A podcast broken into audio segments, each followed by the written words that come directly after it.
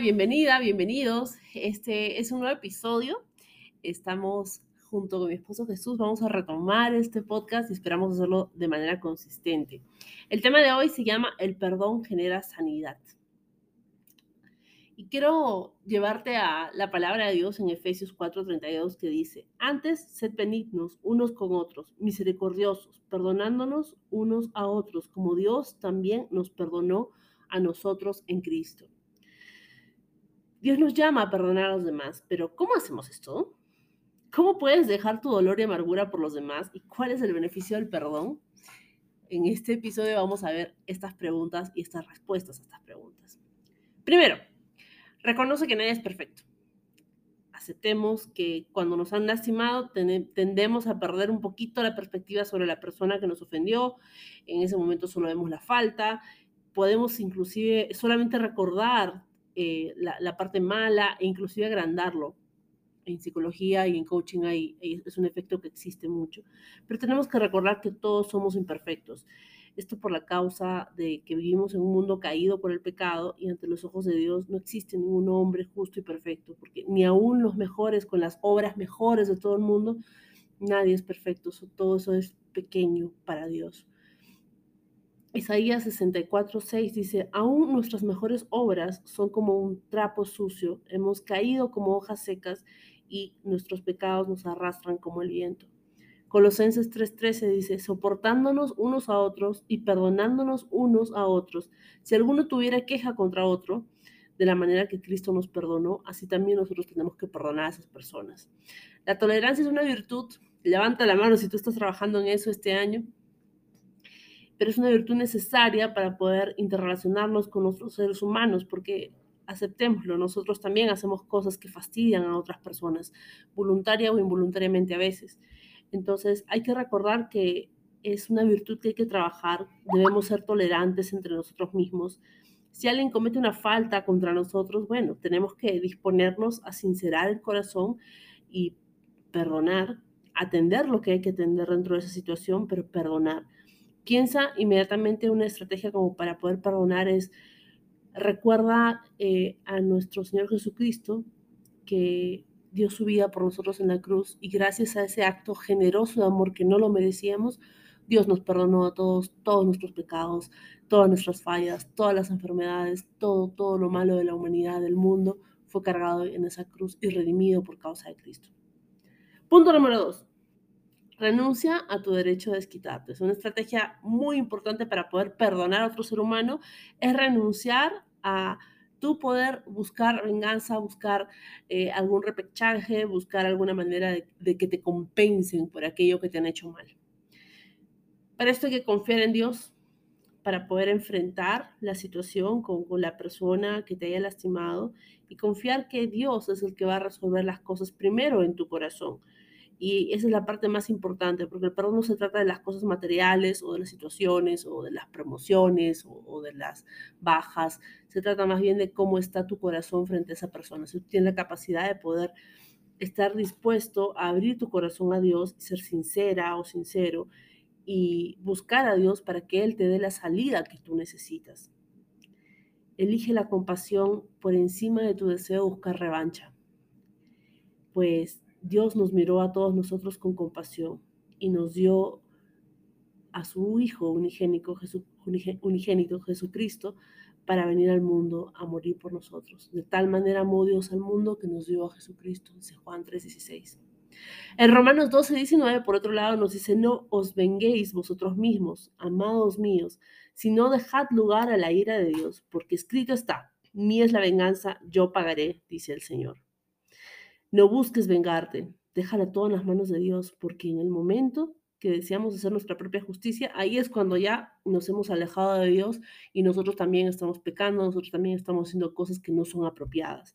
Hay que confiar en Dios porque Él hará su justicia perfecta en el momento que sea apropiado, que no sabemos cuándo será, inclusive no sabemos si se hará, pero debemos confiar en Dios que todo su plan es perfecto, bueno, agradable para con nosotros. Número tres, Responde el mal, todas esas cosas malas que te hayan hecho, haciendo el bien. Romanos 12, 21 dice, no seas vencido lo malo, sino vence con el bien el mal. Desquitarte solo te pone al nivel de la otra persona. Y ese camino, ya sabes, que no te va a llevar a ningún, a ningún buen lugar. Dios nos dice que tratemos a nuestros enemigos, a esas personas que nos hacen mal, con bondad y con amabilidad. Casi imposible hacer esto por nuestra cuenta y necesitamos definitivamente de Cristo Jesús porque sin Él no lo haríamos. Hay que creer que existe Cristo, que está vivo y que buscándole nosotros con esa necesidad, con, con ese, esa, ese honor, esa sinceridad en el corazón, conociendo su palabra conociéndolo a Él, buscándolo a Él, Él nos va a ayudar a que podamos seguir adelante y hacer el bien. Porque lo peor que puede pasar no solo es que te pierdas tú en, el medio, en medio del odio o el resentimiento o el deseo de venganza, lo peor es que te puedas perder para siempre. Punto número cuatro, reenfócate en el plan de Dios para tu vida. O sea, si te ha pasado algo malo, yo he estado ahí y estoy seguro que tú también, porque así es la vida, así es el camino de vivir. Normalmente nos enfocamos en aquello que pasó, ay, no, es, es que por esta situación nos sucedió aquello y después ya no pude progresar, ya no me salió bien este proyecto, ya no logré realizar este sueño y, es muy sencillo quedarte en esa espiral de, cosas que no son realmente el fin de la historia, que no son el fin del capítulo, no es el fin de tu vida. Entonces, el punto número cuatro es enfocarte en el plan de Dios para tu vida. ¿Y cómo te vas a enfocar? Cuando te enfocas eh, en las personas que te lastiman, en realidad estás dejando que ellos controlen tu vida, porque ellos están contigo en pensamiento.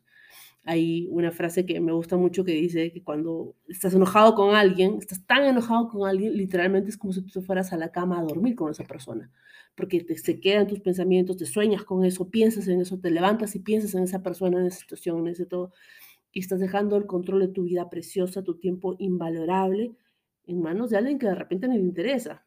Entonces, ese es uno de los beneficios de perdonar, porque cuando perdonas, encuentras la libertad de reenfocarte en el propósito de Dios a tu vida. Isaías 26.3 dice, tú guardarás en completa paz aquel cuyo pensamiento en ti persevera porque en ti ha confiado. Punto número 5.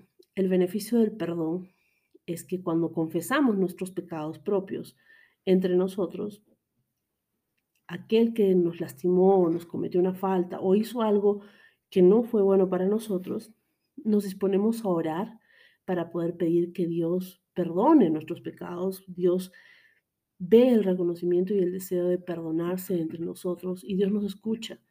Y por tanto, no solamente nos perdona, sino que también sana nuestros corazones eh, que puedan haber vivido algún tiempo con odio, enojo, amargura. Y es como liberarte de un cáncer, es como destruir, dejar de destruir tu espíritu y salir de esa muerte espiritual, de esa muerte de estar pensando y dándole vueltas solo una cosa, que de repente no nos conviene. Santiago 5:16 dice, confesaos vuestras ofensas unos a otros, orad unos por otros, para que seáis sanados. La oración eficaz del justo puede mucho. Reflexiona sobre esto. No sigas otro día más con resentimiento, amargura o falta de perdón en tu corazón. Pasa de vivir una vida con propósito, pero el propósito que Dios tiene para ti, que va a ser el mejor propósito posible que puedas tener. Renuncia a tu derecho a desquitarte, y esto requiere mucha fe. Cuando alguien te lastima, ¿por qué? ¿Para qué recordamos todo lo que nos ha pasado? ¿Y por qué nos olvidamos de que todas las personas somos imperfectas? Si tú lastimas a alguien, ¿cómo querrías que esa persona se acercara a ti? ¿Cómo esperarías que esa persona te perdone a ti? Vas a vacilar y tirar, jalar, estar ahí a la espera de ver quién pide perdón. Te invito a que tú des el primer paso, sin esperar justificación, sin, sin, sin reconocer que de repente fue culpa de la otra persona, fue responsabilidad de la otra persona, que no estuvo en tus manos. Olvídate de eso y simplemente da el primer paso. Porque tal vez es más importante enfocarte en el plan de Dios que enfocarte en cómo te han lastimado, qué es lo que te han hecho. Recuerda que el plan de Dios es perfecto, bueno, agradable para tu vida. Y fuera de Dios no somos nada y no podemos hacer nada con excelencia. Dios te bendiga grandemente. Muchas gracias por estar aquí este día. El tema de hoy ha sido el perdón. Cuéntame eh, qué es lo que te parece que podrías practicar e implementar en tu vida el día de hoy. Y recuerda que el mismo poder divino que creó los mares, el cielo la tierra y todo lo que existe en el universo vive dentro de ti. Dios te bendiga. Hasta pronto.